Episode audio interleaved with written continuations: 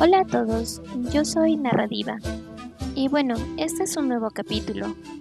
Eh, hoy trataremos de algo un poquito más distinto. Y dice así, hablando de algunos mitos y leyendas, capítulo 2, el mito de Incarri. Para poder entender un poquito sobre este tema, debemos tener en cuenta que el hombre como un ser que hace historia siempre ha buscado la forma de explicar el medio que le rodea, así como también su procedencia. Desde la antigüedad comenzaron a surgir una serie de mitos y leyendas.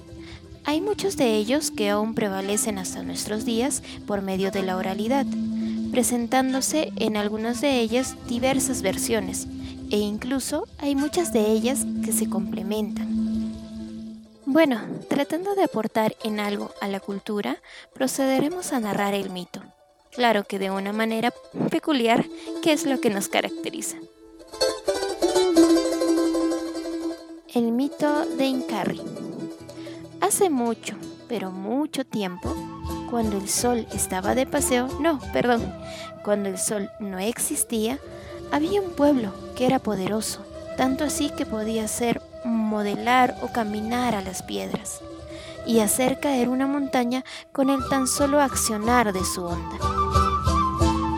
Este pueblo eran los ñaupamachos, o llamados también hombres antiguos, que eran seres que vivían en un mundo lleno de sombras y oscuridad. Como tú comprenderás. con el tan solo brillo tenue de la luna o llamado también mamaquilla. Según esta versión del mito, un día el mismísimo jefe máximo de los Apus, los cuales son considerados como los espíritus de las montañas, preguntó, así en confianza a los ñaupamachos, si querían que les dé un poco de su poder. Pero ellos, así todo arrogantes y recontracreídos, se sobraron y le dijeron que no necesitaban otro poder, porque ellos ya eran poderosos. Todo molesto y airado el real jefe les hizo entender que no eran nada, creando así al sol, al cual le dijo, brilla, brilla, como si no hubiera un mañana sobre este mundo llamado Hanakpacha, o el mundo de arriba. Si quieres saber más sobre esto, te explicaré hasta el final en los narradatos. En su desesperación los ñaupamachos o antiguos comenzaron a correr, como corres tú al supermercado cuando te dicen que habrá toque de queda. bueno, comenzaron a correr por la intensidad del brillo, buscando refugio en sus casas, pero como el calor era brutal, fueron deshidratándose y poco a poco se fueron convirtiendo en carne seca, porque sus músculos se comenzaron a pegar a sus huesos ellos ya se veían morir. Pero no. Ellos se convirtieron en lo que se llama socas. Bueno, no sé si lo pronuncié bien, pero es socas o algo así. Bueno, estos también son denominados espíritus peligrosos que aparecen cuando ronda la oscuridad. Luego de este mal momento, los sapus crearon a Inkari, que era un hombre, y a Koyari una mujer. A la parejita les dieron una vara de oro mágica y un usno, que es como una especie de robocandina, los cuales son símbolos de labor. A nuestro valeroso Incarri se le dio la orden de fundar una ciudad donde se clavara verticalmente la vara que se le encomendó. Él realizó dos intentos, en el primero solo cayó la vara, pero en el segundo este, esta vara se clavó, pero no de forma vertical. No importándole esto a Inkari, fundó ahí la ciudad de Queros.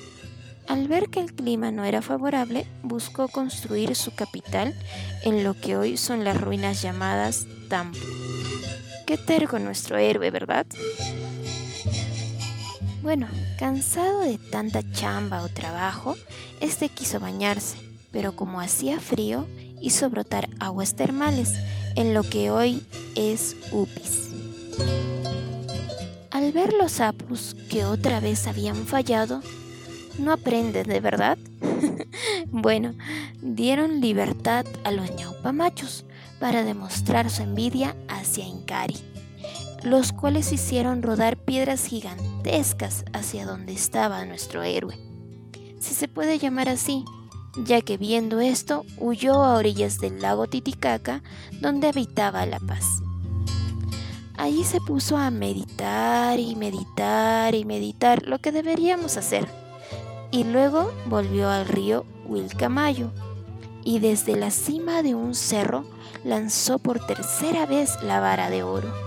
La tercera es la vencida, ¿verdad?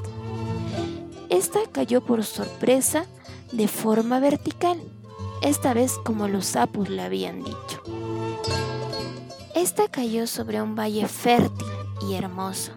Es aquí que funda la ciudad del Cusco, donde vivió largo tiempo.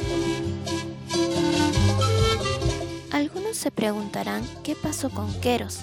Bueno, en su gran bondad, después de darle unas cuantas clasecitas a su hijo mayor, lo mandó hacia Queros para poblar la ciudad y a sus otros descendientes los envió a diversos lugares.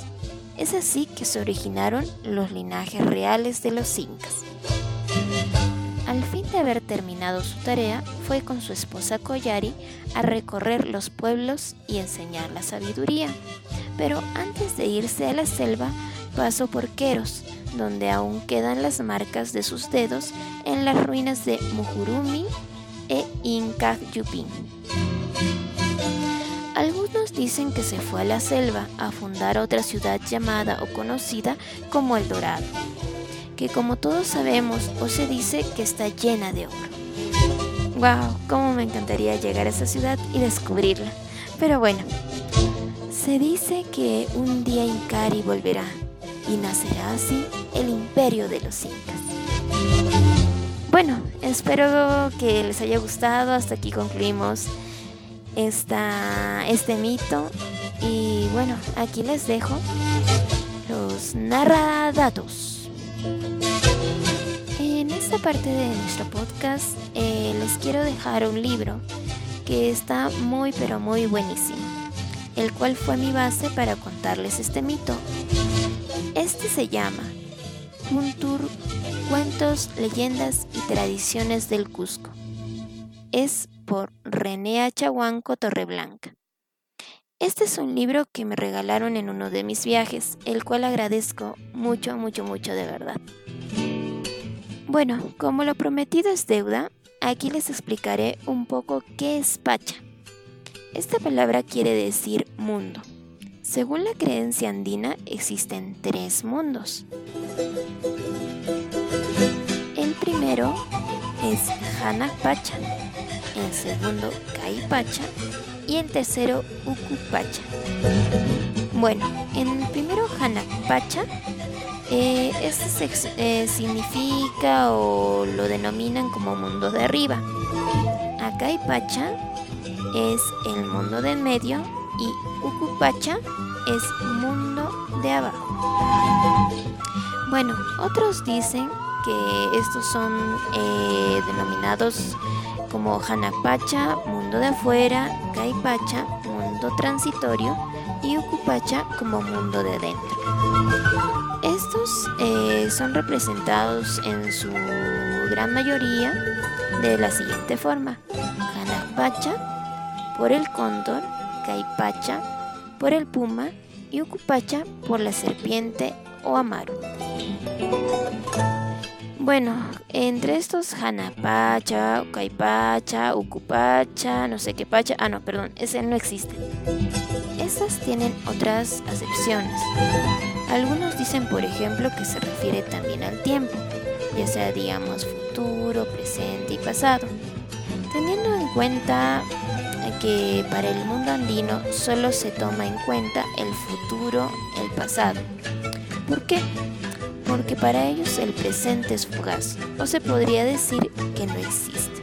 Pero bueno, esto les dejo a su criterio porque hay eh, muchas versiones eh, con respecto a este tema y hasta ahorita incluso es muy debatido. Bueno, con nuestros narradatos, también les quiero dejar eh, un poco para referencia en donde se encuentra la comunidad o el poblado de Queros. Esta es una comunidad quechua que se encuentra hoy en la provincia de Paucartambo, en el departamento del Cusco, en Perú. Si tienen la oportunidad de conocerlo, eh, bueno, según lo que me han comentado, porque yo también no he llegado a ir todavía, pero espero hacerlo pronto, es muy bonito. Bueno, también dejando lo que es Wilcamayu, es el río sagrado. Ese es el nombre en quechua que se le da al río Vilcanota en la parte del Valle Sagrado en el Cusco. Bueno, aquí les quiero dejar con la pregunta. ¿Sabes algún mito o leyenda de tu ciudad que te haya impactado? Bueno, eh, de esta pregunta espero tu respuesta o si tienes alguna pregunta, valga la redundancia, no te olvides de dejarlas en nuestras distintas redes sociales. Bueno, eso es todo por hoy y hasta otra oportunidad, Nartips.